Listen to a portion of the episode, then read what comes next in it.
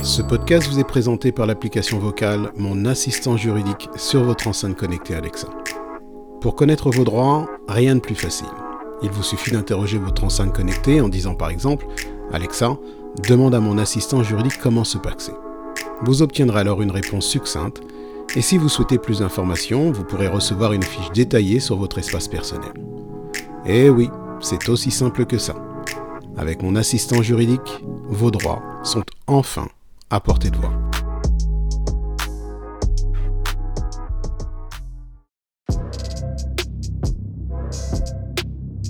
Ce 190e numéro de mon actualité juridique est un peu différent et ce pour au moins deux raisons.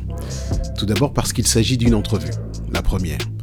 Et ensuite parce qu'il porte sur un sujet peu abordé, à savoir le bien-être du justiciable. J'ai décidé de traiter un tel sujet parce que trop souvent, on ne perçoit du droit que l'ultime instant, celui de trancher un litige, mais on oublie qu'avant ce climax, ce point culminant, il existe entre l'apparition d'un problème et sa résolution une période plus ou moins longue et plus ou moins douloureuse pour le justiciable.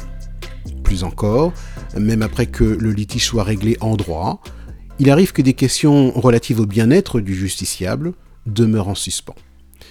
C'est la raison pour laquelle j'ai décidé de parler d'un tel sujet en m'entretenant avec un psychothérapeute. Et cet entretien avec Pauline Dequeville, qui est psychothérapeute donc, vous permettra de comprendre combien et comment le bien-être du justiciable est impacté, et ce depuis la naissance d'un problème juridique jusqu'à sa résolution, voire même au-delà. J'ai beaucoup apprécié cet entretien et je ne doute pas que vous l'apprécierez vous aussi. Alors commençons sans plus tarder et laissons Pauline Dequeville se présenter. Merci d'abord de me recevoir euh, dans ce podcast. Euh, pour me présenter rapidement, moi je suis euh, psychologue du travail, psychothérapeute. pour revenir rapidement sur mon parcours, j'ai un parcours qui est un peu particulier par rapport à certains de mes collègues, c'est que j'ai une double casquette de psychologue clinicienne et de psychologue du travail. Euh, euh, j'ai d'abord commencé à travailler euh, en psychiatrie, donc à la fois avec des adultes, à la fois avec des enfants. Puis je me suis orientée vers la psychologie du travail, d'abord dans un cabinet de, de, chasseurs de tête. puis ensuite, j'ai rapidement trouvé un, secteur d'activité qui allait pouvoir euh, associer à la fois euh, mon envie de travailler sur l'individu, euh, de, l'accompagnement individuel, et ma volonté et mon désir d'impacter l'organisation du travail. donc, cette route m'a amené à travailler sur la prévention des risques psychosociaux en entreprise. D'abord dans la fonction publique, au secrétariat général de la défense et de la sécurité nationale, et puis, euh, depuis six ans, euh, en tant que consultante euh, dans un cabinet qui fait partie du groupe Human and Work qui s'appelle Stimulus, où en fait j'ai différentes missions. ma première mission, c'est comme je l'ai dit, de, travailler sur l'organisation du travail, donc de travailler avec les, les, parties prenantes des entreprises pour réduire les risques psychologiques lorsqu'on imagine, lorsqu'on met en place une organisation du travail. Euh, j'ai également euh, une, euh, ma deuxième activité, c'est de travailler sur tout ce qui est formation à la prévention des risques psychosociaux au niveau du management, au niveau du comité de direction et même au niveau du collaborateur. je travaille également dans le cadre d'accompagnement de, conflits ou de personnes qui seraient victimes de harcèlement moral, de harcèlement sexuel ou même victimes d'agissements sexistes ou victimes des, conditions de travail qui euh, dégraderaient euh, la santé de l'individu. Euh, donc cet accompagnement se fait à plusieurs niveaux, mais en tout cas dans le cadre de l'entreprise. Et ma dernière activité en tant que consultante, c'est de l'accompagnement, là pour le coup, purement individuel, qui est quand une personne est en difficulté liée à des conséquences d'une organisation du travail qui, qui, qui le, met en difficulté. Je crois que j'ai fait le tour de mon activité euh, en tant que consultante et j'ai également une activité euh, minime mais néanmoins présente euh, de psychothérapeute où je reçois dans mon cabinet des personnes victimes de troubles de stress post-traumatique puisque j'ai, je, je, suis également formée à l'EMDR. L'EMDR, c'est une thérapie qui permet de désensibiliser et de retraiter par des mouvements oculaires des, des des situations euh, traumatiques. Oui, effectivement. Donc, vous avez une, une, expertise qui est euh, non seulement euh, réelle, mais aussi une expertise vaste. je dois dire que lorsque j'ai pris contact avec vous pour ce podcast, parce que bon, on s'est connu avant ce podcast et dans un, dans un, autre, dans un autre registre, je me suis rapproché de vous et je vous ai indiqué que je souhaitais effectivement euh, faire un podcast euh, sur euh, le bien-être d'une personne lorsqu'elle elle fait face à un litige. Alors la raison pour laquelle je vous ai soumis ce sujet, c'est parce que bon, j'ai un, passé d'avocat, j'ai exercé pendant plusieurs années, plusieurs dizaines d'années, et ce qui avait toujours attiré mon attention, c'est que en tant qu'avocat, je répondais à des questions qui étaient essentiellement juridiques. Mais euh, je m'étais aperçu également que euh, les problèmes rencontrés par euh, les clients, les clients à l'époque, certes avaient un aspect juridique, mais demeuraient tout de même des problèmes de la vie de tous les jours, et que par conséquent, même si je pouvais y apporter un, j'allais dire, une solution juridique, il n'en demeurait pas moins que le retentissement du problème était bien au-delà de, j'allais dire, de, l'aspect juridique. C'est un peu la, la, métaphore du euh, caillou dans la chaussure, à savoir que ce caillou représente ce problème euh, et que ce problème a un retentissement euh, plus grand parce que bien plus vous marchez dessus, plus il vous fait mal et plus vous êtes aussi amené à changer votre démarche et donc on voit ainsi le, retentissement de, ce problème. Et ce qui m'avait particulièrement euh, interloqué lorsque nous avons discuté euh, la première fois, c'était que j'ai compris grâce à notre discussion donc que euh, le point de vue de ce sujet, qui serait d'un point de vue purement juridique, bah, serait un point de vue qui, serait, qui ne serait que partiel et que finalement ce, litige, il existe dans, j'allais dire, dans un cadre, dans un cadre juridique, mais vous m'avez fait remarquer lorsque nous discutions que finalement, il existait une phase préalable, et cette phase préalable, c'est celle pour ce que j'appelle le justiciable ou euh, un individu, à savoir euh, celle de savoir s'il existe véritablement un problème juridique. Est-ce que vous pouvez euh, parler davantage sur ce point, Pauline? Oui, alors tous les cas sont différents, mais en tout cas, pour rebondir sur ce que vous dites, effectivement, euh, quand la personne fait la démarche d'aller euh, rencontrer un avocat ou rencontrer quelqu'un qui pourra l'aider d'un point de vue juridique, ça veut dire qu'elle est quand même arrivée à un stade où psychologiquement, elle avait suffisamment intégré le fait qu'effectivement, ce qu'il se passait n'était pas normal. Euh, et moi, dans le cadre de mes activités, ça m'arrive très fréquemment de rencontrer des personnes qui effectivement sont en difficulté, ont des vrais des, des, des, conséquences sur euh, leur vie de tous les jours. Alors, je vais prendre beaucoup d'exemples liés au travail, parce que vous l'aurez compris, euh, euh, c'est le domaine dans lequel je, enfin, c'est l'environnement que je connais le mieux. Euh, mais en fait, euh, moi, je rencontre des personnes en grande difficulté, et quand elles m'exposent les faits, dont souvent elles se sentent coupables, je m'aperçois que en fait la situation n'est pas normale et devrait euh, pouvoir être, enfin, qu'il y a effectivement un litige d'ordre juridique. Mais en fait, il y a tout un travail psychologique en amont, avant que cette personne puisse aller voir donc un avocat ou quelqu'un qui pourra l'aider, euh, d'arriver à se, à se sentir euh, euh, victime en fait, euh, d'arriver à, à comprendre que ce qu'il se passe n'est pas normal. Et ça, ça prend généralement beaucoup de temps parce que le premier réflexe psychologique lorsqu'on est victime, je vous prends un exemple par exemple de harcèlement moral, des cas que je rencontre de plus en plus fréquemment en entreprise, ben, en fait le premier, le premier réflexe que l'on a, c'est de se dire c'est moi le problème, j'aurais pas dû agir comme ça, je vais devoir m'adapter pour que cette situation ne se répète pas, etc. Le, premier réflexe n'est pas de se dire que cette situation n'est pas normale et que je vais aller la dénoncer. Alors, selon les personnes, selon l'expérience de la personne, euh, selon euh, son vécu, ce temps va prendre plus ou moins longtemps. Mais néanmoins, un des premiers réflexes, euh, généralement, c'est de se dire c'est moi qui suis, qui suis à, l'origine de cette situation. et en fait, à force de se dire ça, on se rend compte que ça, ça, va, ça va rendre les personnes extrêmement vulnérables, ça va impacter leur confiance en elles-mêmes. et donc, et donc, euh, généralement, quand, euh, la personne fait la démarche euh, de, dénoncer et de mettre des mots sur ce qu'elle vit, c'est que déjà, elle a passé tous ces stades-là. En fonction des ressources des individus, eh bien, ce, cette période-là va durer plus ou moins longtemps. D'accord.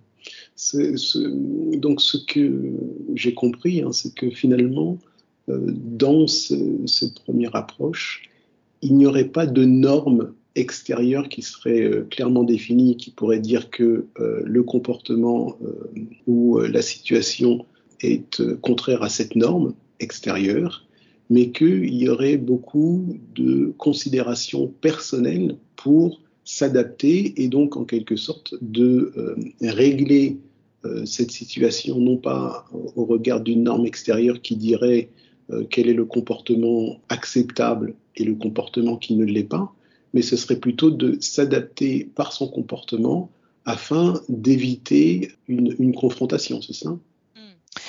euh, En fait, il y, a un peu des deux. C'est-à-dire qu'il y a d'abord l'historique de la personne, le vécu de la personne, qui va lui apporter plus ou moins de ressources euh, pour pouvoir se dire euh, bah, je, je, mets mes propres limites et ce que je vis est inacceptable, donc je vais le dénoncer il faut quand même avoir beaucoup de ressources, surtout dans le monde de l'entreprise, pour arriver à dénoncer un comportement euh, qui, la plupart du temps, c'est pas toujours le cas, mais quand je pense au harcèlement, il y a souvent un, lien hiérarchique qui fait que c'est plus compliqué de le dénoncer. Mais bon, donc il y a un obstacle du point de vue individuel. Tous les individus n'ont pas les mêmes ressources pour entamer cette démarche. Euh, et puis, il y a également euh, un point de vue extérieur euh, qui est la formation et la connaissance que ce qui est en train de se passer n'est pas normal. Moi, je fais énormément de formations sur la prévention du harcèlement moral, la prévention du harcèlement sexuel, la prévention des agissements sexistes. ce sont des sujets dont on parle de plus en plus. Donc, on peut considérer que les personnes sont plus armées pour dénoncer des faits parce qu'elles ont appris en formation, elles ont appris euh, par la communication, elles ont appris dans les médias que ce qui se passait n'était pas normal. Donc ça leur donne une ressource supplémentaire euh, exogène, je veux dire, pour, euh, pour dénoncer les faits.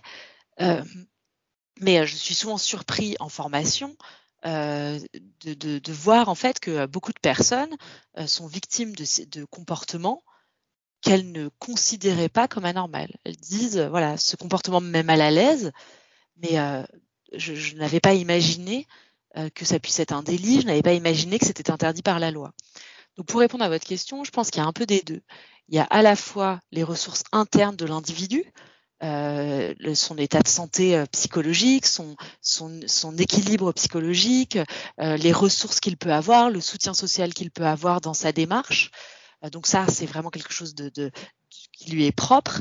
Et puis, la connaissance des sujets qui le touchent et la connaissance du droit en fait. D'accord. Mais je dirais que s'il y a, excusez-moi, si, je dirais que s'il y a, en fait, la connaissance du droit, on peut y avoir accès assez rapidement. Et souvent, c'est les symptômes qui nous, qui, c'est les, les, les, symptômes sont le premier, le premier indicateur. C'est-à-dire d'abord, on se dit, alors sauf s'il s'agit d'experts du droit, mais d'abord on se dit, je ne vais pas bien, euh, il y a des impacts sur, euh, je sais pas, ma vie de famille, ma vie de couple, ma vie avec mes enfants, ma vie au travail, j'ai une boule au ventre euh, avant d'aller travailler. et on va partir de ces symptômes-là pour essayer de voir si la situation est normale ou pas. Je dirais qu'on est d'abord, enfin en tout cas dans mon expérience, les personnes que j'ai rencontrées étaient d'abord guidées par leurs propres symptômes avant d'entamer une démarche et de voir si la situation était normale ou pas. Voilà. Donc on, peut dire, euh, alors j'apprécie beaucoup euh, ce que vous nous dites là, hein, et quand vous parlez de, ressources et de symptômes, euh, finalement, c'est la recherche par euh, l'individu d'une, de, j'allais dire, de, la gêne, de pouvoir euh, mesurer la gêne qu'il ressent par rapport à une situation. C'est cette mesure qui va permettre de euh, le diriger plus tard vers le droit, c'est ça? C'est ça, et en fait, là où nous, on est, moi, les personnes en grande difficulté que je rencontre, c'est évidemment pas ceux qui ont les ressources encore une fois, les ressources, elles sont de différents types. Elles sont euh, sociales, familiales, euh, d'un point de vue euh, économique, de, environnement de travail, etc. Donc ceux que je reçois, c'est évidemment pas ceux qui ont des, ressources en la matière et qui peuvent se dire là je souffre ou là je suis en difficulté ou là ce qui se passe n'est pas normal et donc je vais me tourner vers le droit. Généralement là où on a une problématique dans l'avant, de, avant d'aller euh, de, porter plainte ou alors juste de dénoncer quelque chose qui n'est pas normal d'un point de vue juridique, euh, eh bien en fait c'est des personnes qui ont peu de ressources, donc ils vont être euh, peu accompagnés euh, par, par leur famille, peu accompagnés par leurs amis, qui ont un travail un peu, enfin qui peuvent pas se passer de leur travail pour pour pour vivre comme tout le monde, mais je veux dire qui ont peu de ressources pour rebondir après, donc donc c'est ces personnes-là qui sont le plus en difficulté. Mais tout à fait, on est généralement on part d'abord des symptômes pour se tourner vers le droit. D'accord. Donc, ce qui voudrait dire que, euh, peut-être une, question supplémentaire, lorsque vous parlez de ressources, est-ce que vous pouvez euh, nous indiquer euh, ce dont il s'agit, peut-être avec des termes que le plus grand nombre pourra comprendre? Alors, les ressources, elles peuvent être de différents types. Euh, on peut parler de ressources euh, extérieures, c'est-à-dire euh, si la personne a, je sais pas, un, réseau social étendu, si elle peut parler de ses difficultés, si elle peut le partager avec un groupe. Généralement, c'est d'ailleurs euh, les regards euh, des autres qui permettent de se rendre compte que la situation n'est pas normale. Plus une personne va garder pour elle sa souffrance et garder pour elle les humiliations qu'elle a subies au travail, la pression qu'elle a subie par son supérieur, la charge de travail qui n'est pas adaptée à son temps de travail, etc. Plus elle va le garder pour elle, plus elle va se culpabiliser, plus elle va en parler aux autres, euh, plus ça va permettre en fait de lui faire prendre du recul et, et, qu'elle se rende compte que la situation n'est pas normale. Donc ça, c'est une des ressources, par exemple, le, réseau social, c'est-à-dire euh, le fait d'avoir euh, donc une famille, des amis, etc. Le fait aussi d'avoir un équilibre entre sa vie professionnelle et sa vie personnelle. Quelqu'un qui aurait une famille, quelqu'un qui aurait euh, des proches, bah évidemment, pareil, ça va lui permettre de prendre du recul et puis ça va lui permettre de, séparer les deux sphères. Et puis il y a aussi les ressources que je vais appeler les ressources intrapsychiques, enfin les ressources psychologiques. Euh, alors là, je ne vais pas euh, en parler trop parce que ça prendrait trop de temps, mais c'est finalement tout ce que vous avez vécu. Euh, ça part de votre enfance jusqu'à vos expériences de vie qui vont en fait avoir un impact sur vos comportements.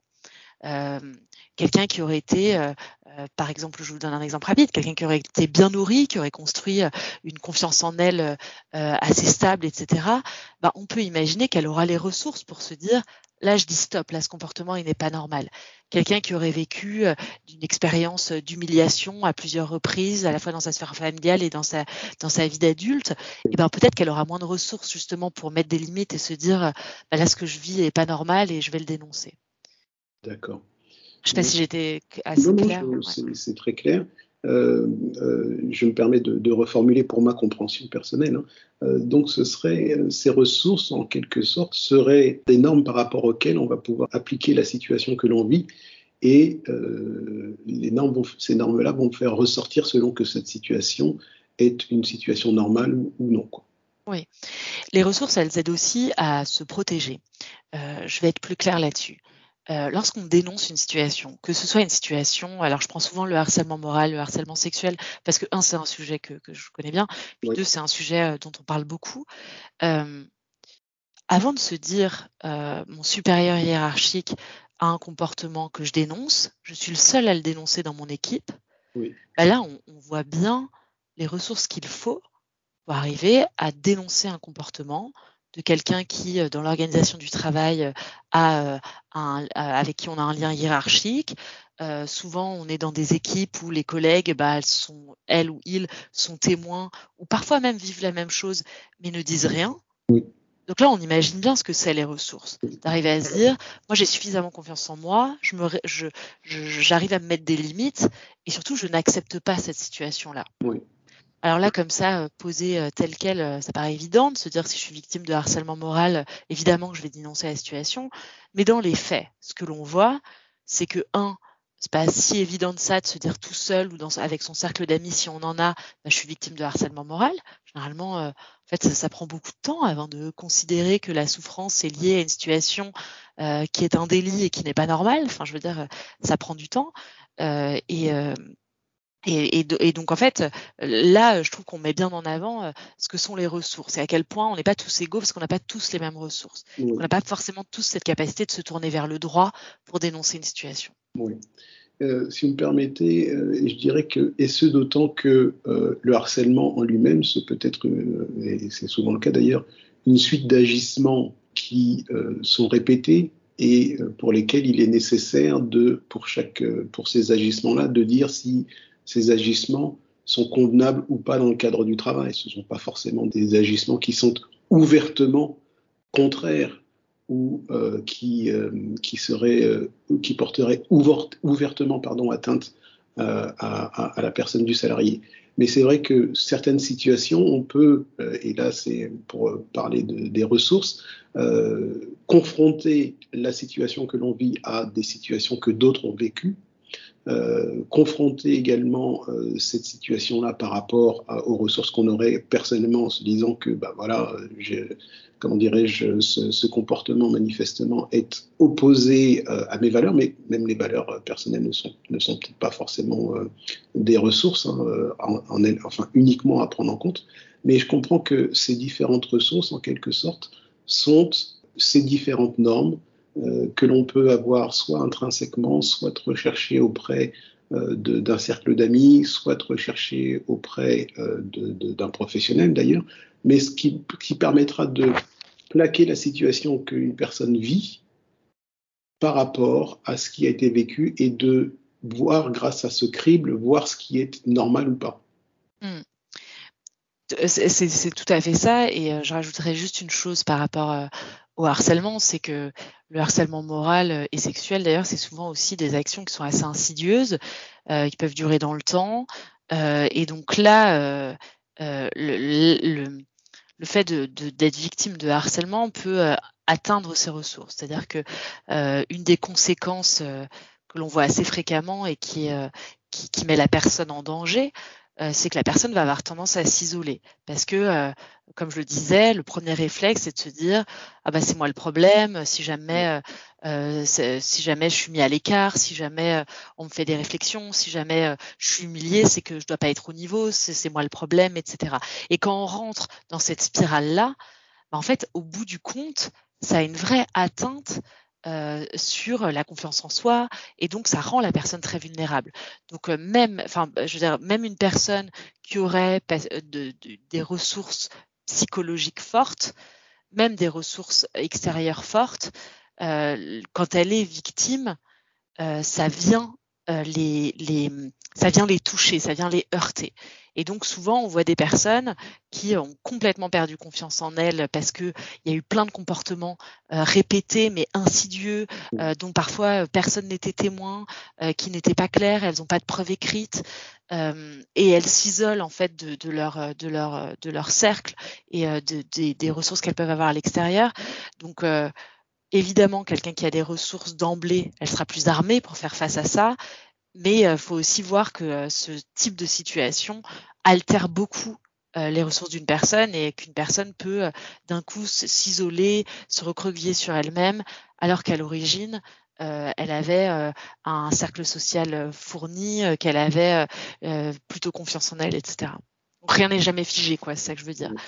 Mais évidemment, nous, en tant que psychologue, quand on rencontre ces personnes-là, on va aller rechercher les ressources on va, laisser, on va essayer de voir sur quoi on peut capitaliser pour justement entamer les phases d'après, euh, si, si, elles ont, euh, euh, si elles ont lieu, de, le temps du jugement, le temps du dépôt de la plainte avant le temps du jugement, et puis la suite. Donc, ce, qui, nous amène à, dire qu'il euh, n'y a pas de, finalement de, prise de conscience du, problème par un individu, et ce, quel que soit le problème. Hein. C'est vrai que euh, du fait de votre expertise, vous abordez euh, les points de, les, les j'allais dire, des problèmes de harcèlement, mais ce peut être par exemple un, problème de voisinage ou un, tout autre type de, problème mais euh, euh, il n'y a pas de prise de conscience de l'existence d'un problème s'il n'y a pas, euh, j'allais dire,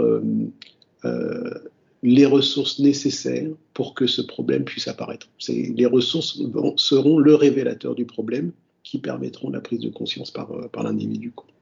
En tout cas, oui, on va avoir besoin de ces ressources-là, effectivement, pour pouvoir se dire il faut que la situation change et pour pouvoir entamer euh, les, actions nécessaires pour que la situation évolue. Oui. Donc, ce qui veut dire que, euh, euh, ce qui veut dire que finalement, le, bien-être du justiciable, notamment lorsqu'il fait face à un litige, ce, bien-être, comment dirais-je, nécessite préalablement cette prise de conscience, cette prise de conscience du problème. Donc, on ne peut pas avoir une vision figée comme c'était celle que j'avais euh, préalablement, hein, à savoir me dire bon ben voilà, euh, j'ai un, un, litige et euh, je dois absolument trouver une solution juridique au problème. Quoi. Ça va plus ou moins vite. Il y a des personnes qui, d'un point de vue extérieur, vont réagir comme ça parce que justement, elles ont ces, ces, fameuses ressources qui vont lui permettre de mettre des limites, de pas tout accepter et d'arriver à, à, mettre plus rapidement en avant l'existence d'un dysfonctionnement. Il y a juste une chose, je pense qu'il est important de préciser par rapport aux ressources. Là, on les pose, on les décortique, euh, mais évidemment, la plupart des ressources sont inconscientes. L'idée, c'est pas de culpabiliser les personnes et de faire passer le message que euh, euh, si on est dans, un, dans une situation problématique depuis des années et qu'on n'arrive pas à s'en sortir, c'est de la faute de la personne. C'est évidemment beaucoup plus complexe que ça. Euh, et quand je parle de ressources, vous voyez que je parlais de l'enfance, j'ai parlé euh, des, événements de vie, etc. Évidemment, euh, les blessures internes, on n'en est pas responsable et, ça fait la personnalité de chacun. Mais je veux dire, parfois on n'a pas toujours de, marge de manœuvre là-dessus et c'est des choses qui nous ont construits aussi. Donc mon message n'est absolument pas de culpabiliser.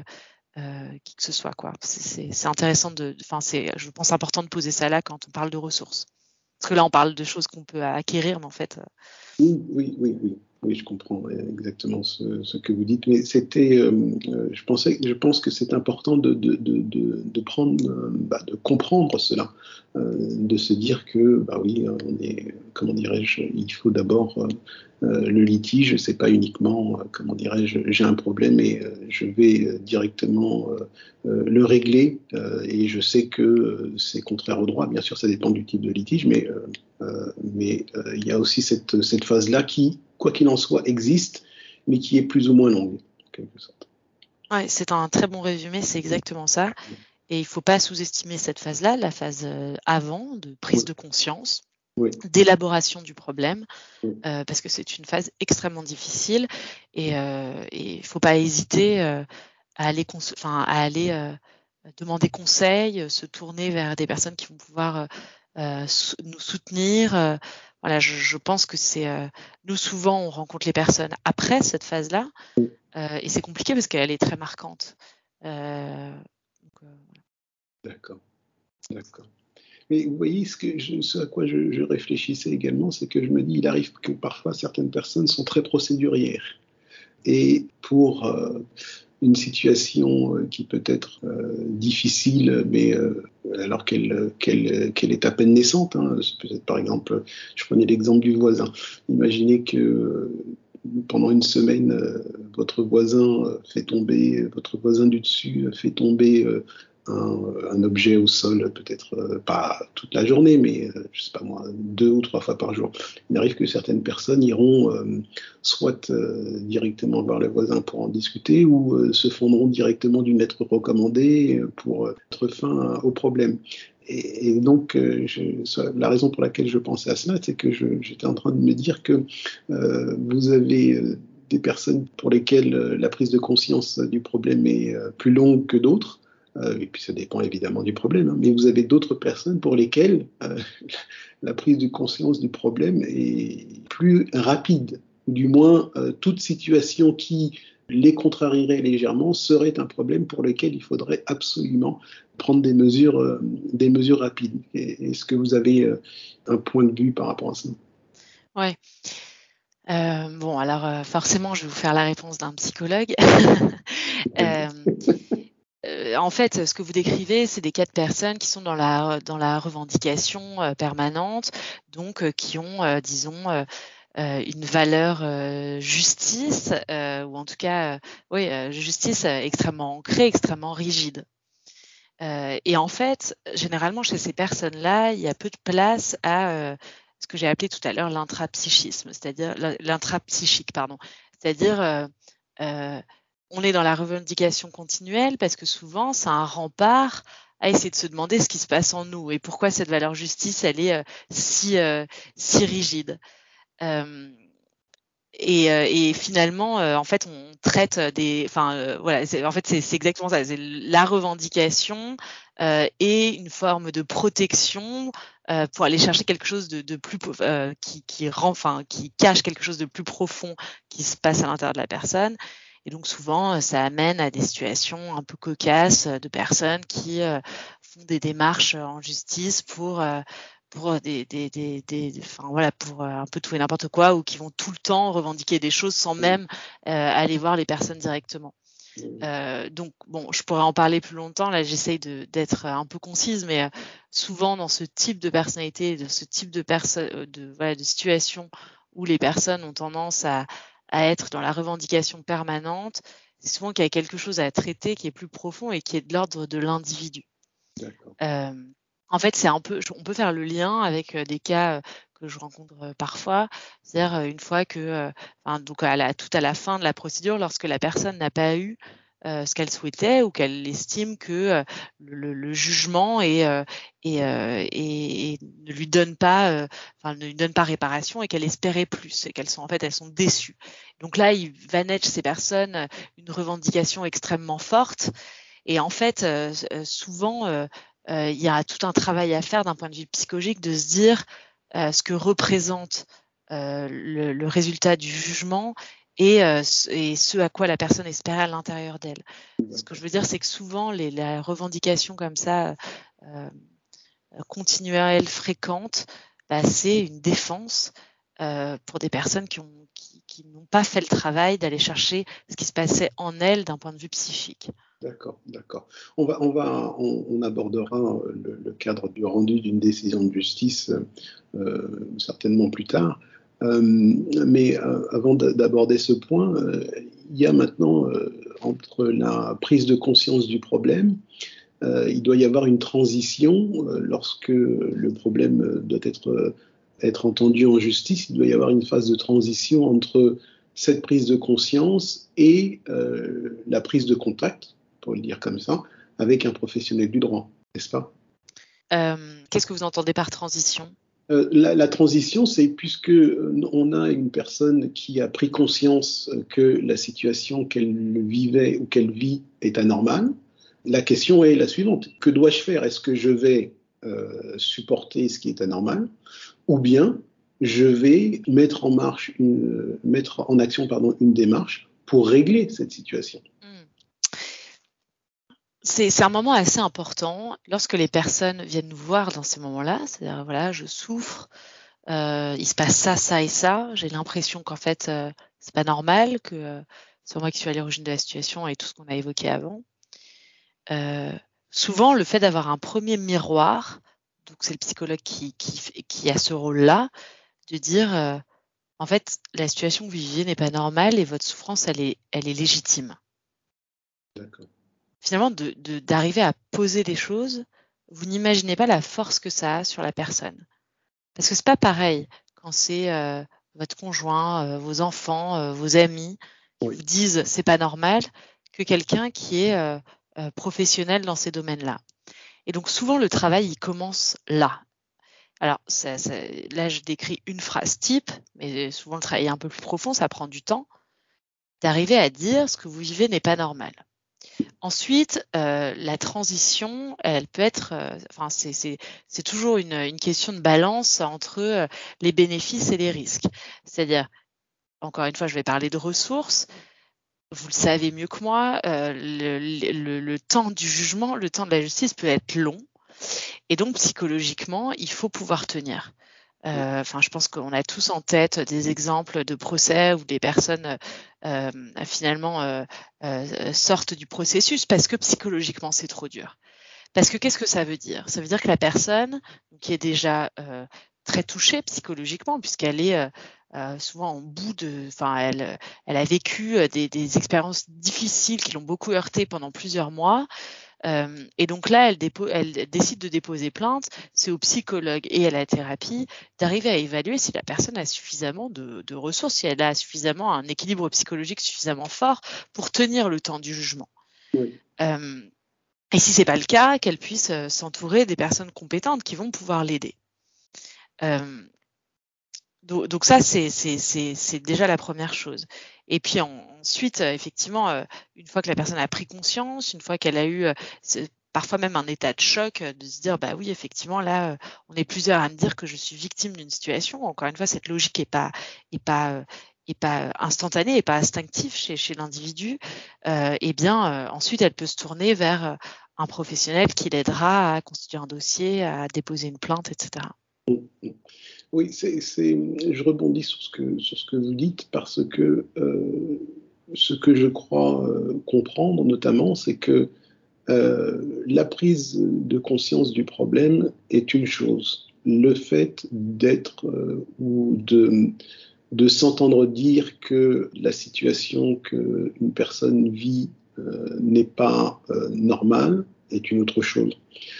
Mais il n'empêche qu'à à ce moment-là, donc déjà, ce serait la validation de, de, de, de la situation de, la situation anormale que, ce, que, ce, que cette, euh, j'allais dire que cette, euh, cette idée que cette personne avait ou la formulation, le, fait de le lui dire, ce serait valider une réalité, d'accord? Mais vient ensuite la question de que dois-je faire pour, pour mettre un terme à cette situation anormale?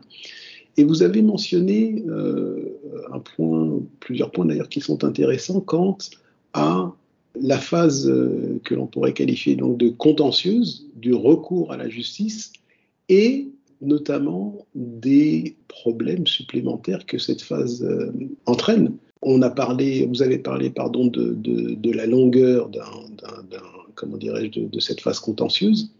Euh, par, exemple, si vous prenez le cas d'un licenciement d'une personne qui a été licenciée pour faute grave euh, et qui euh, souhaite, comment dirais-je, saisir le Conseil des prud'hommes pour obtenir réparation, on sait qu'il va y avoir une, procédure qui, dira, qui durera plusieurs, plusieurs mois. Et on est au-delà de, on est sur une période qui sera, très difficile à vivre. Euh, on parle également certainement de euh, points quant à, euh, au paiement des honoraires d'un professionnel du droit, qui peuvent être également des, obstacles pour, voir un problème se régler. donc finalement, est-ce que, est que l'on peut dire finalement que la recherche d'une solution par une phase contentieuse non seulement fait naître l'espérance d'un, fait naître pardon l'espoir d'une résolution du problème, mais nécessite elle-même, euh, comment dirais-je, de surmonter des problèmes qui seraient intrinsèques à cette phase, à cette phase contentieuse. Ouais. Là, vous posez quelque chose qui est extrêmement intéressant. Euh, puisqu'en fait, euh, tout l'enjeu du psychologue à ce stade et du professionnel de droit, du droit s'il est déjà dans la boucle, c'est d'arriver à faire comprendre euh, à la personne que en fait un procès, enfin en tout cas une action en justice, c'est pas une thérapie. Euh, et que et qu'en fait on ne peut pas dire que parce qu'il y aura euh, un, un, jugement qui sera posé, qu'il y aura euh, euh un qu'on va nommer l'acte qui a été subi, qu'on va peut-être le sanctionner, que forcément euh, d'un point de vue psychologique, on sera, euh, euh, enfin, on, va retrouver un équilibre psychologique et que toutes les blessures qui ont été vécues vont se refermer. C'est pas la vérité. Et en fait, on se rend compte que chez les personnes qui mènent une action en justice et qui, en parallèle, sont suivies en thérapie, et eh ben en fait, on se rend compte que ce sont des personnes qui arrivent à élaborer beaucoup plus facilement les problèmes, qui arrivent à prendre du recul sur la situation, et donc peut-être qui ont, je dis peut-être parce que tous les cas sont différents, ont moins d'attentes par rapport à, la, à, la, à la fin de la procédure. Et donc on diminue le risque que la personne soit déçue, se sente, se sente pas reconnue, enfin qu'on n'ait pas reconnu sa souffrance à sa juste valeur, etc. Il faut vraiment séparer les deux actions. Et ça, c'est compliqué à comprendre. De se dire, bah voilà, j'ai été victime d'une injustice, euh, justice va être rendue et donc ça va aller mieux. C'est pas aussi simple que ça. Parce qu'en fait, euh, bah, ça va aller chercher euh, dans des choses plus profondes, ça va aller réveiller peut-être des douleurs plus anciennes. Et là, on est dans le rôle de la thérapie d'aller les traiter. Euh, le procès, c'est pas une thérapie. Donc, ce, qui, veut que, euh, ce qui veut dire que euh, il y a deux. Vous parliez tout à l'heure de, bénéfices-risques. Euh, finalement, il y a deux types de bénéfices qu'il faut qu'il faut envisager. Il y a le, bénéfice qui serait ou les bénéfices-risques purement juridiques. Est-ce que je risque de gagner ou de perdre mhm. d'un point de vue du droit Et puis il y a aussi les bénéfices bénéfices pardon et risques émotionnels. Que Exactement obtenir ou que vais-je perdre euh, de cette procédure sur un point d'un point de vue euh, émotionnel, c'est ça? Alors, euh, quand je parlais de bénéfice-risque tout à l'heure d'un point de vue psychologique et émotionnel, c'est ce qu'il faut bien se rendre compte que bah donc la personne est extrêmement heurtée généralement parce que voilà elle a vécu des choses qui peuvent être classé dans l'ordre du traumatisme. Hein. Là, je pense au harcèlement moral, mais en fait, il y a, beaucoup d'autres exemples mmh. euh, qui, euh, qui peuvent euh, mettre la personne dans un état de, un trouble de stress post-traumatique. Et en fait, bah, dans la procédure, on va lui demander de raconter ce qui s'est passé, de réunir les faits. parfois, il y aura des enquêtes qui seront, qui seront préalables à l'action en justice. Donc, on va pareil demander de, témoigner, demander de faire des listes, demander. Et donc, en fait, il faut que la personne, elle soit armée psychologiquement pour vivre toute cette procédure-là. Donc, quand je parle de bénéfice-risque, c'est que parfois, et je mets beaucoup de guillemets parce que ça dépend de, de, nombreux facteurs. Mais euh, peut-être qu'il faut euh, différer euh, le dépôt de plainte ou en tout cas s'assurer que la personne psychologiquement va tenir le coup. soit en différant, soit en s'entourant de, des bonnes personnes, en ayant un, accompagnement thérapeutique à côté, etc. donc effectivement, le fait d'avoir les deux actions en parallèle, donc l'action en justice et l'action thérapeutique, elle permet donc de protéger la personne et surtout de donner le bon objectif à chaque action. Oui. Euh, Alors, vous savez, euh, ce que vous venez de, dire à l'instant, là, c'est euh, fait, j'allais dire, met en exergue, de, j'allais dire, les deux temps dont vous parliez, le temps psychologique et le temps de la justice. Parce que vous parliez de éventuellement différer un dépôt de plainte pour qu'il y ait un bénéfice émotionnel un professionnel du droit pourrait dire bah oui, mais moi j'ai une prescription et donc cette plainte doit être déposée avant l'expiration d'une certaine, d'une certaine durée pour que cette affaire puisse être traitée euh, judiciairement. Parce que si, euh, comment dirais-je, il y a prescription, il serait euh, donc impossible de juger une telle affaire. Et donc, euh, c'est là où finalement, euh, mais c'est particulièrement concernant ce point de, la prescription, mais d'un point de vue juridique, d'un point de vue euh, général, pardon, lorsque l'on arrive sur ce, sur ce, comment dirais-je, sur, sur ce point avec le recours à un professionnel du droit, parce qu'il faut effectivement aller en justice, on voit que finalement, il y a deux, deux langages. Deux langages, pourquoi? Parce que il y a le langage du droit, et euh, c'est pour ça que je parlais de bénéfices et risques juridiques, c'est-à-dire que le professionnel du droit, il va analyser euh, les faits d'un point de vue euh, purement juridique, c'est-à-dire voilà, telle est la norme juridique qui existe.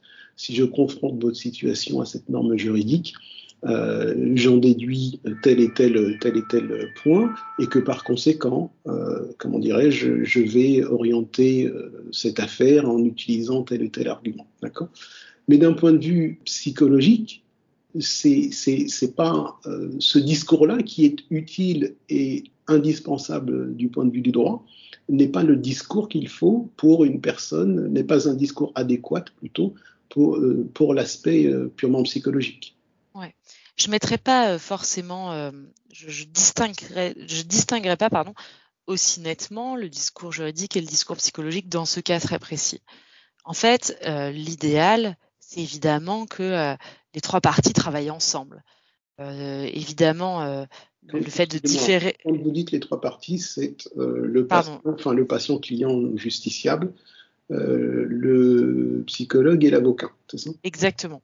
Là, on est vraiment dans une situation idéale. dans les, les, cas que vous traitez euh, au niveau du, euh, du, harcèlement du travail, pardon, harcèlement au travail et autres, c'est ça? Oui, tout à fait. Enfin, d'ailleurs, même, euh, enfin, là, c'est des cas que je connais, c'est-à-dire dans la dégradation des conditions de travail d'un point de vue général, pas forcément sur le, sur le harcèlement. Mais, mais en tout cas, oui, tout à fait. Et c'est pour ça que tout à l'heure, je parlais de nombreux facteurs qui pouvaient qui pouvaient euh, influer et dans la, balance bénéfice-risque, même psychologique, par exemple, le délai de prescription, évidemment qu'il faut le prendre en compte. Ce sont des facteurs qui vont euh, aider euh, le psychologue et, appelons-le, le client, le, patient, le justiciable, à prendre la bonne décision pour que la personne se mette le moins en risque possible et qu'elle soit dans des situations la plus, euh, le, la moins, je vais pas dire confortable, mais la moins en risque possible d'un point de vue psychologique. Donc évidemment que le langage du droit, pour reprendre vos propos, va rentrer aussi dans cette équation-là. Euh, c'est pour ça que j'aime bien parler de deux d'actions en parallèle, à la fois euh, la, la, place au temps de la justice avec l'avocat et à la fois l'aspect thérapeutique et c'est comme ça qu'en fait on se protège le mieux euh, pour euh, pour euh, pour pour pouvoir démarrer des des des, des enfin voilà pour pouvoir commencer une telle démarche. D'accord, d'accord. Oui, donc ce dont ce qui ressort, c'est qu'effectivement il y a il y a, il y a, ces deux, ces deux aspects-là, même si les, les, démarches doivent être coordonnées c'est ce que je, je, je, je, crois comprendre de ce que vous venez de dire, mais il existe effectivement ces deux, ces deux aspects-là, l'aspect juridique et l'aspect et l'aspect euh, émotionnel. Quoi. Mmh, bien sûr. Ouais. Et euh, d'un point de vue euh, émotionnel, donc, euh, comment un justiciable peut-il s'armer ou du moins se protéger contre un procès qui pourrait être long, et donc euh, peut-être euh, amplifier sa douleur ou encore pourquoi je dis ça par exemple on parlait de, de, de, de, litige dans le cadre du, travail. je reviens sur l'exemple dont je parlais préalablement sur un licenciement pour, faute grave. Euh, pourquoi je dis, je parle essentiellement de la faute grave, bah, c'est quand aux indemnités euh, qui, qui c'est-à-dire que ce sera un, licenciement euh, sans indemnité, donc pour trouver avec un, salarié qui, euh, en quelque sorte, va saisir le Conseil des prud'hommes pour voir son licenciement déclaré sans cause réelle et sérieuse, pour dire que bon, il n'y avait pas de, il avait pas de, il avait pas de faute grave telle qu'elle a été qualifiée par le, par le, par l'employeur, mais en raison de, la durée de, ce, de, cette procédure, c'est peut-être quelque chose qui, sera euh, difficile à vivre pour le, justiciable. Euh, et donc, euh, ça a aussi un impact sur, j'allais dire, sur sa condition financière, par exemple. comment un, justiciable peut assurer son bien-être, parce que c'est ce dont il est question, en dépit de, par exemple, d'une procédure qui, euh, qui, qui, durera un certain temps. Ouais. Euh, alors, j'ai évidemment pas de baguette magique, hein, sinon, euh, sinon j'en aurais fait un livre et, et, et ça aurait aidé beaucoup de gens. Mais en, en tout cas, euh, là, on pointe du doigt une période dans la, la, procédure qui est extrêmement difficile. Euh, c'est en ça qu'il faut bien, euh, dans l'idéal, bien se préparer euh, et bien poser les choses pour que, d'un point de vue émotionnel, on ait des lieux qui soient neutres, qui soient bienveillants et où l'on puisse s'exprimer. Quand je pense à ces lieux-là, évidemment, je pense au, au, lieu de la thérapie. ça peut être de la thérapie individuelle, ça peut être de la thérapie de groupe. voilà, ça, ça, dépend, mais en tout cas, je pense que c'est déjà un premier rempart. Ensuite, euh, on l'a beaucoup dit euh, pendant euh, la période euh, du confinement, mais ce qui va mettre le plus à mal la personne d'un point de vue psychologique, ou en tout cas ce qui va être le plus coûteux psychologiquement pour l'individu, c'est l'incertitude.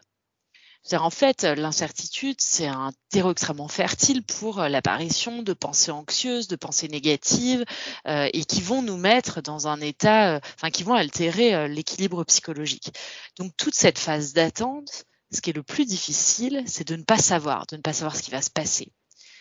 le fonctionnement de notre cerveau, il est fait de telle sorte que on cherche toujours à se défendre, donc on a souvent, on a, on est fait comme ça, on est câblé comme ça, on a tendance à voir, à imaginer les scénarios les pires pour pouvoir, euh, en fait, c'est un réflexe pour pouvoir se préparer au mieux.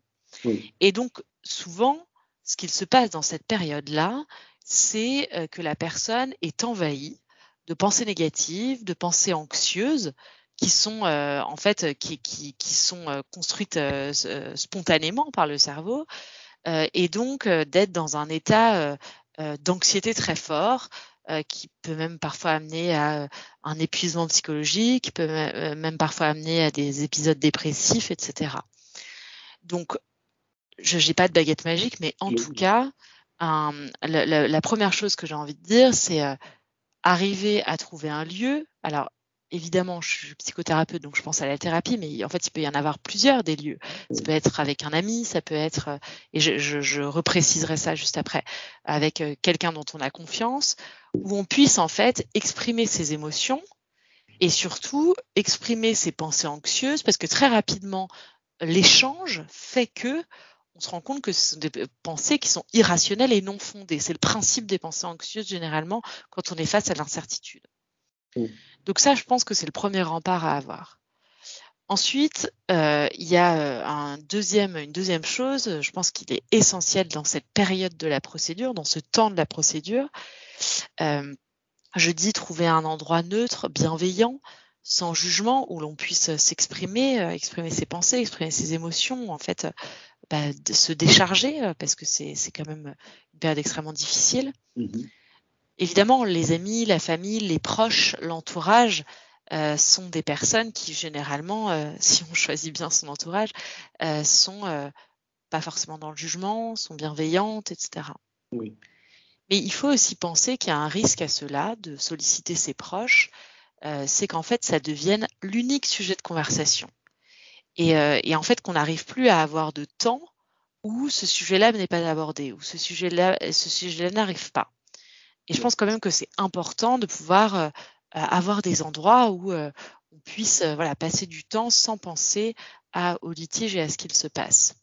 Je pense qu'on a tous en tête un ami, un voisin qui a qui a une qui est, qui est dans une action en justice et, et qui finalement ne parle que de ça et quand on le voit il ne parle que de ça et parce qu'en fait il n'a pas forcément d'endroit où il peut euh, évoquer ces sujets-là de manière complètement libre et complètement décomplexée. Donc, euh, il a ça comme en toile de fond euh, dans son cerveau. Il a besoin absolument d'en parler. Et je pense qu'il y a un vrai risque à ça parce que l'équilibre psychologique, il se fait aussi parce que parfois on arrive à mettre de côté, à mettre en veille en fait ce problème-là et à investir d'autres sujets. Oui, d'accord. D'accord. Oui, on ne voudrait pas qu'une relation amicale ou familiale soit centré euh, uniquement sur le, la discussion quant au, problème qui, ou à la phase contentieuse qui, euh, qui, est, qui est en cours. Quoi. Et c'est un énorme risque parce que euh, on a besoin d'en parler. Oui. Comme quand il nous arrive un problème euh, ou quand on a fait face à une difficulté très envahissante, on ne pense qu'à ça. Donc oui. évidemment, on a envie de parler que de ça. Mais en fait, il y a un vrai risque dans, la, dans, la, dans les relations sociales euh, de, de, cristalliser toutes les discussions, tout le centre d'intérêt sur cette problématique-là. Oui. C'est en ça que euh, le fait de se trouver un endroit, un moment, un lieu oui. pour échanger va permettre en fait de, de, soulever un peu le couvercle et de faire sortir un peu de vapeur. D'accord. Donc là, oui, ce serait effectivement rechercher euh, une certaine, rechercher la compréhension auprès, auprès, auprès d'autres personnes, quoi, qui soient euh, famille ou qui soient, euh, j'allais dire, des professionnels, mais en veillant en ce qui concerne la famille à ce que ce ne soit pas le seul et unique euh, sujet de conversation. Bah, en fait, ça laisse des traces. Euh, et, euh, et, là, moi, j'anticipe l'après. Là, on est vraiment dans une phase où la personne, elle va avoir besoin de soutien plus que de compréhension. Alors évidemment, il y aura besoin de compréhension, mais c'est surtout du soutien. La personne a besoin de parler, d'exprimer, de mettre des mots sur ses émotions. Oui, c'est ça. C'est ce, que j'entendais quand je parlais de compréhension, c'est-à-dire le fait de pouvoir informer euh, quelqu'un de ses sentiments. Voilà. Exactement, c'est ça. Euh, et en fait, donc euh, voilà, pour résumer, ça peut être la famille, ça peut être les amis, mais attention parce que parce qu'à un moment donné, c'est pas leur rôle, ils sont pas forcément psychologues, ils sont pas forcément euh, ils n'ont pas forcément la disponibilité pour apporter du soutien. Et il y a beaucoup de cas où la personne s'isole complètement parce que ses amis, sa famille en ont marre de, parler de ce, sujet-là et ont besoin d'investir d'autres sujets et que la personne en est incapable parce que euh, n'a pas trouvé ce lieu-là. Oui. Euh, je pense un instant à un, problème que j'ai relevé lorsque j'exerçais c'est qu'il arrive parfois qu'on explique euh, au client euh, quelle sera euh, la procédure, on l'explique par écrit, on lui explique verbalement, et ce qu'il ne manque pas, c'est qu'il arrive que ben, ce client revienne, parle de nouveau d'un point qui a été préalablement abordé. Est-ce que vous pensez que ce peut être utile pour une telle personne de mettre par écrit euh, sa compréhension euh, du problème tel qu'elle lui aura été expliquée par euh, un professionnel du droit ou s'il est dans une phase, j'allais dire, avec un, une phase avec un psychothérapeute, de pouvoir rédiger les choses par écrit, de les cristalliser par écrit, et en quelque sorte éviter qu'elles ne restent que des sujets de réflexion qui vont revenir sans cesse. En fait, euh, ce type de, situation, euh, ça, dit plusieurs choses. Mais euh, l'élément principal à retenir, c'est souvent que la personne, lorsqu'elle est dépassée émotionnellement, parce que ce qu'elle vit est compliqué, parce que ce qu'elle vit n'arrive pas à être élaboré par son cerveau, c'est-à-dire que en fait ça reste toujours comme vous savez comme euh, sur les téléphones, il y a toujours une application en toile de fond. en fait ce sujet est tout le temps en toile de fond et n'arrive pas à être élaboré dans le cerveau pour pour être classé dans, la, dans, le, dans le dossier souvenir, quoi, si je caricature. Euh, donc en fait, euh, ce que ça veut dire, enfin, ce, que, ce que moi je me dirais si j'étais face à cette situation-là, c'est qu'en fait la personne est tellement émotionnellement dépassée qu'elle n'arrive pas à élaborer les sujets, qu'elle n'arrive pas à avoir, euh, qu'en fait, ça a un impact sur son fonctionnement cognitif. Euh, donc effectivement, le fait d'accuser de réception ce que vous avez compris, c'est-à-dire de résumer euh, ce que la personne vous dit pour voir si vous êtes sur la même longueur d'onde, de demander à la personne de conclure les entretiens pour être sûr qu'elle est justement en capacité d'avoir, de retracer ce que vous vous êtes dit, de le remettre dans une suite logique, etc et de, le, mettre par écrit, euh, effectivement, ça peut aider. Mais on sera toujours euh, dans un cas, en tout cas, où la personne émotionnellement, elle est complètement submergée, donc elle n'a pas du tout accès, ou en tout cas sa fonction cognitive de mémoire, de réflexion, euh, de, concentration est altérée. Je crois quand même qu'il faut prendre le problème à la base et, se dire, bah voilà, encore une fois, ce fameux espace, pour euh, arriver à exprimer ses émotions, à mettre des mots euh, et, du coup qu'elle libère de l'espace mental, de l'espace de réflexion pour que la personne puisse être dans, dans, une démarche constructive avec l'avocat. D'accord.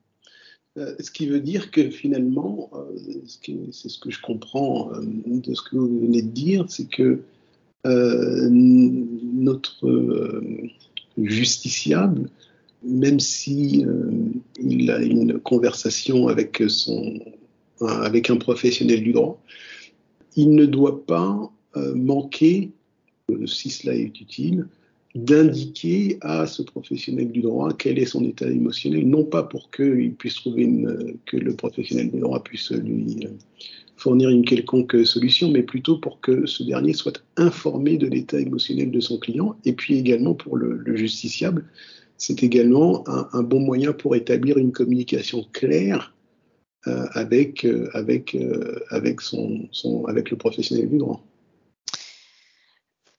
Oui, en fait, je, tout à fait d'accord avec ce que vous venez de dire, mais c'est pas si simple que ça. Souvent, la personne n'est pas, est pas en mesure de pouvoir dire qu'elle va pas bien, et pas en mesure de dire qu'elle est complètement dépassée. Oui.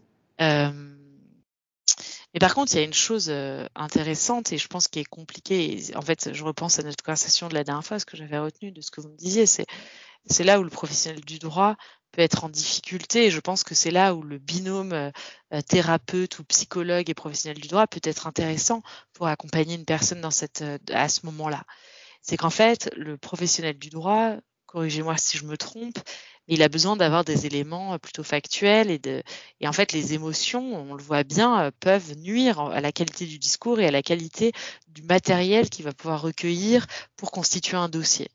Sans compter, euh, je me permets d'intervenir à sans, compter si vous avez un professionnel du droit qui a lui-même du mal à gérer ses propres émotions.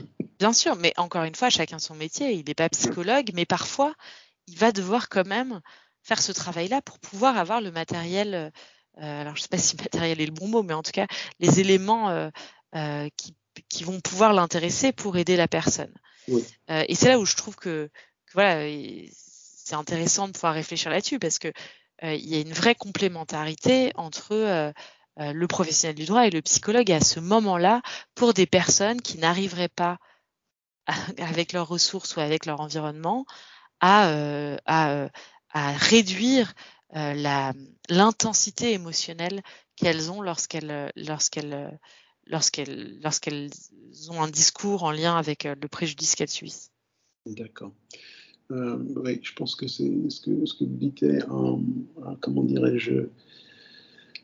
très, important.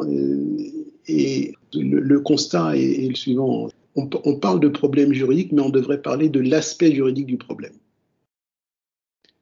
Et euh, par conséquent, si on a cette vision-là, de dire c'est l'aspect juridique du problème, on admet qu'il y a d'autres aspects à ce problème, et notamment l'aspect psychologique. Hmm.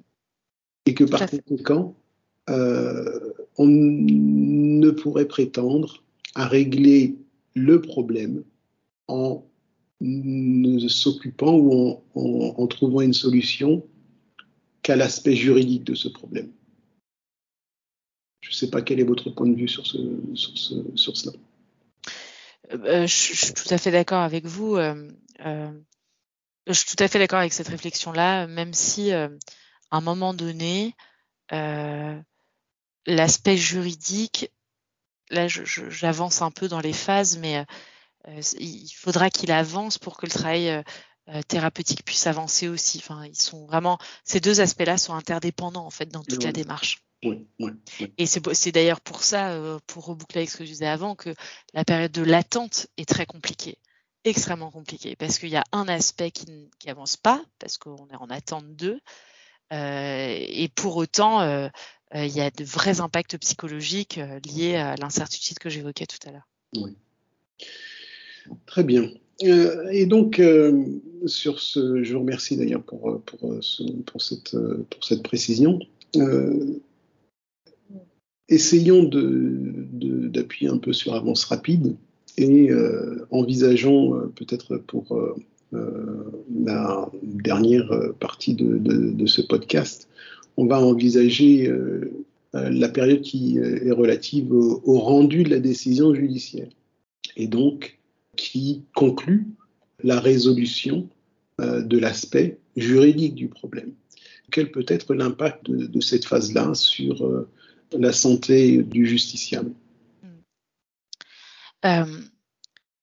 Alors, autant euh, l'aspect euh, juridique, pour reprendre votre raisonnement, est, terminé, autant l'aspect psychologique est loin de l'être, pour plusieurs raisons.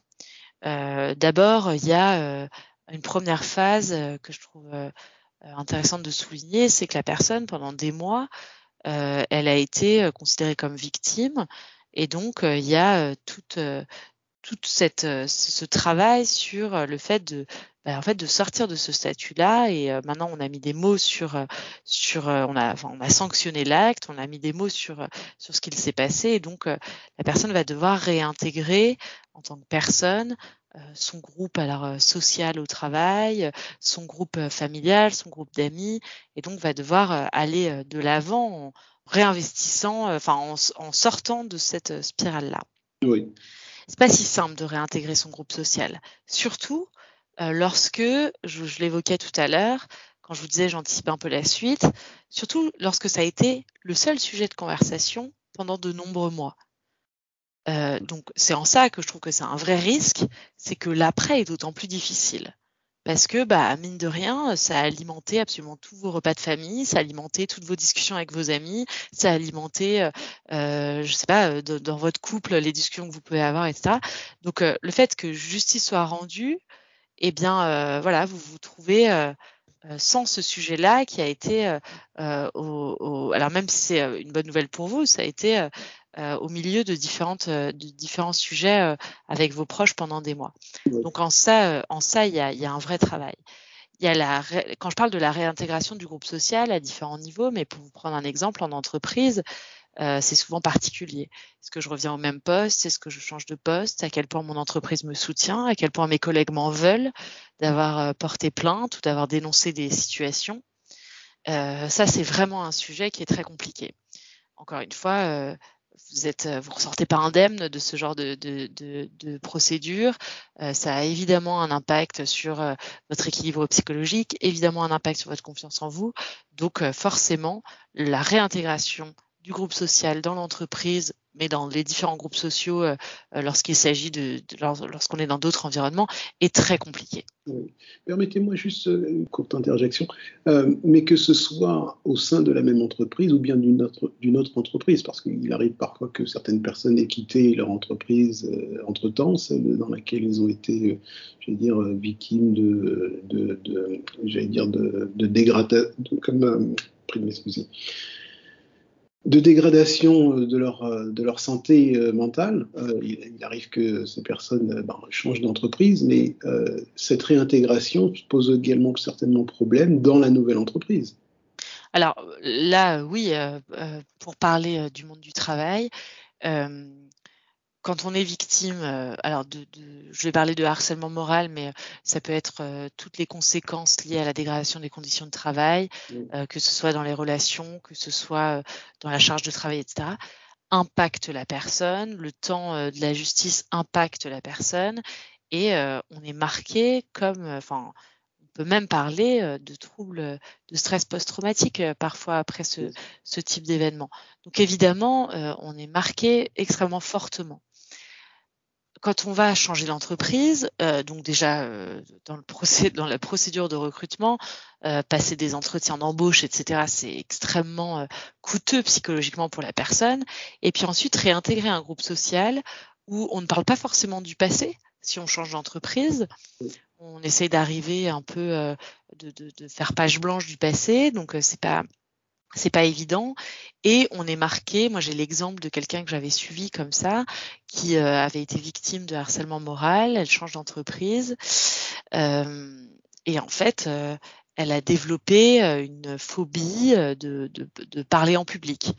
Alors que ça n'avait jamais été le cas avant et donc, en fait, elle a été considérée dans sa nouvelle entreprise comme quelqu'un d'extrêmement timide, comme quelqu'un euh, qui euh, rougissait euh, très fortement lorsque on lui donnait la parole, qui était incapable d'intervenir pendant une réunion.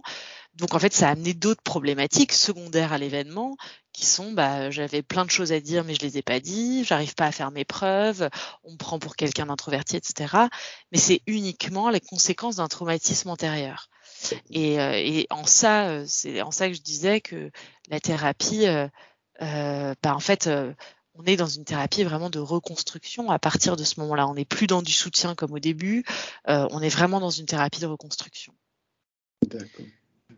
Ce qui veut dire que finalement, bien que l'aspect juridique du problème ait pris fin, on va dire que dans notre exemple, c'était une fin heureuse et qu'il n'y a pas, j'allais dire, il n'y a pas d'appel à interjeter ou autre il n'en demeure pas moins que l'aspect euh, bien-être psychologique du problème peut durer et durera au-delà de euh, l'aspect juridique. Tout à fait. Euh, alors, encore une fois, là, on généralise hein, pour la compréhension de tous, mais il y a évidemment chaque cas est différent. Il y a toute cette partie de reconstruction, que ce soit en entreprise ou même dans différents environnements, qui est extrêmement importante. Et puis, il y a aussi, surtout, moi, ce que je remarque, euh, euh, comment appeler ça, un, contre-coup du rendu de justice. C'est-à-dire souvent, même si on a fait attention à avoir à, ce que ça ne soit pas l'unique sujet de conversation de tous ces de tous ces cercles d'amis, de famille, etc. Bah, en fait, euh, psychologiquement, ça prend beaucoup de place quand on est dans des procédures comme ça. Ça prend beaucoup de temps et donc beaucoup de place, beaucoup de charge mentale. Et souvent, quand ça se termine, bah, c'est un peu le, vous savez, le, sentiment euh, de, vertige très fort qui envahit la personne. Et en fait, euh, moi, ce que je remarque d'un point de vue psychologique, c'est que souvent, euh, les personnes se mettent une pression assez forte en se disant euh, bon une fois que la, la, décision de justice va être rendue euh, bah voilà je vais faire ça je vais mener ce projet je vais me remettre à retrouver du travail. Euh, en plus quand les personnes souvent elles sont en arrêt maladie donc elles ont plein de projets. En fait c'est pas ça du tout qui se passe. Elles ont une fatigue extrêmement intense. Pourquoi?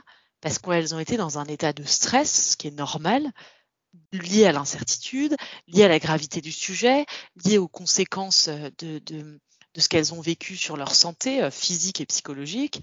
Et donc, il y a un, un vrai contre-coup où on, a, on est dans une fatigue psychique, physique, émotionnelle très forte.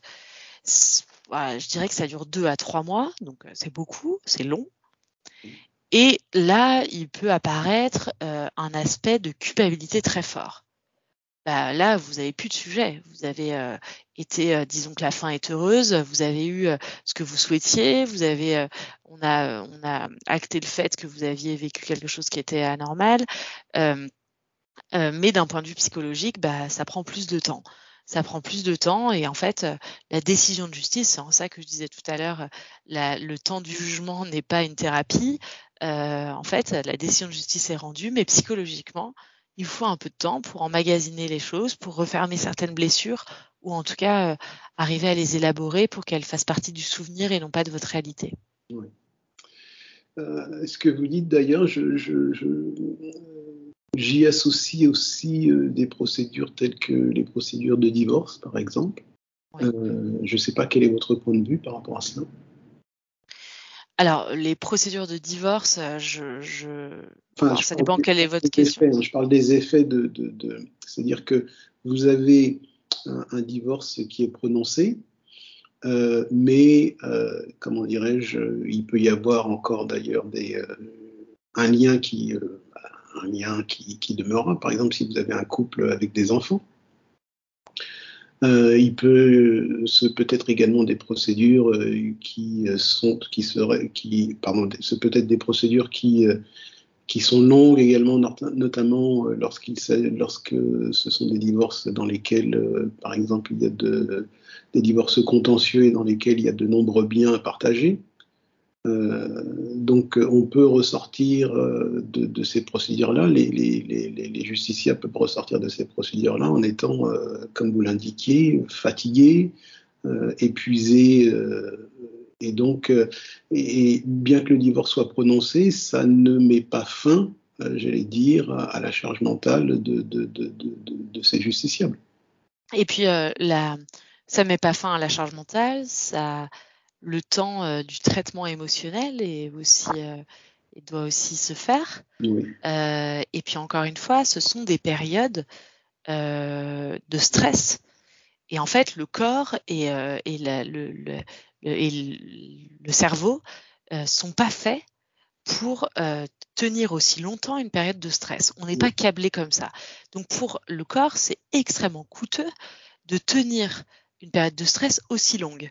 Donc forcément, lorsque euh, on revient à une période d'apaisement, eh bien, le corps est fatigué, il a besoin de récupérer. Le corps, mais également d'un point de vue émotionnel, vous avez besoin de récupérer. Il y a des mots souvent qui ont été dits, il y a des phrases qui sont marquantes, euh, et, euh, et, donc on a besoin de récupérer, de faire le deuil de ce qu'il s'est passé, que ce soit en entreprise ou même dans le cas d'un divorce, faire le deuil de sa vie d'avant, euh, et d'entamer un travail de reconstruction. Mais tout ça, ça ne peut pas se faire en même temps, et on a besoin de prendre le temps d'arriver à une phase où, euh, en fait on a fait tout ce travail-là pour euh, pouvoir réfléchir à autre chose et se reconstruire. D'accord.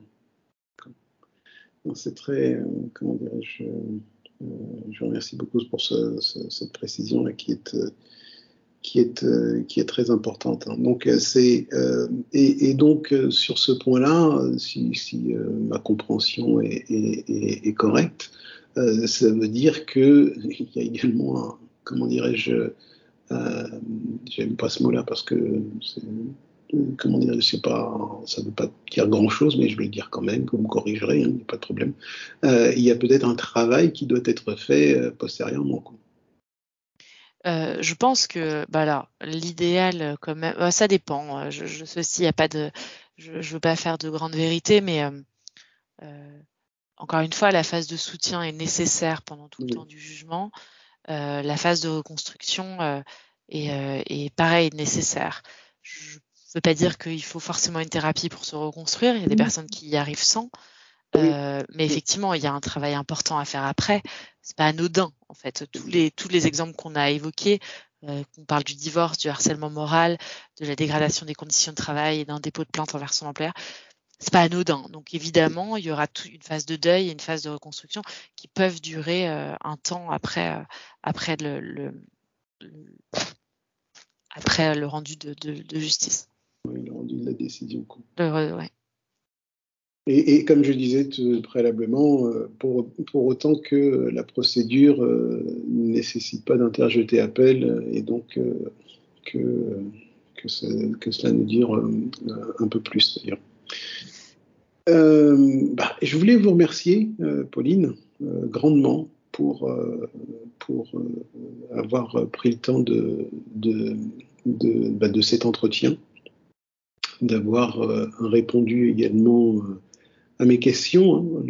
je rappelle que l'objectif, c'était de, de pouvoir considérer euh, le bien-être du justiciable dans une, lors d'une procédure, euh, euh, comme je le pensais initialement, lors d'une procédure judiciaire.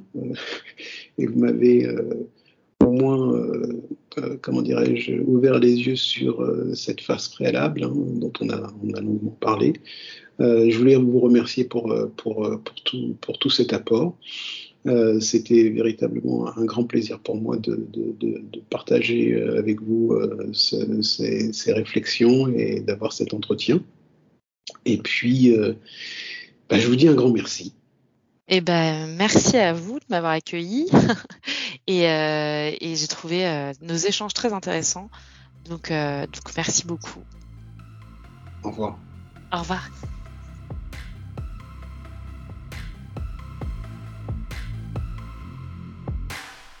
Ainsi s'achève ce podcast sur le bien-être du justiciable. Merci de l'avoir écouté. À très bientôt.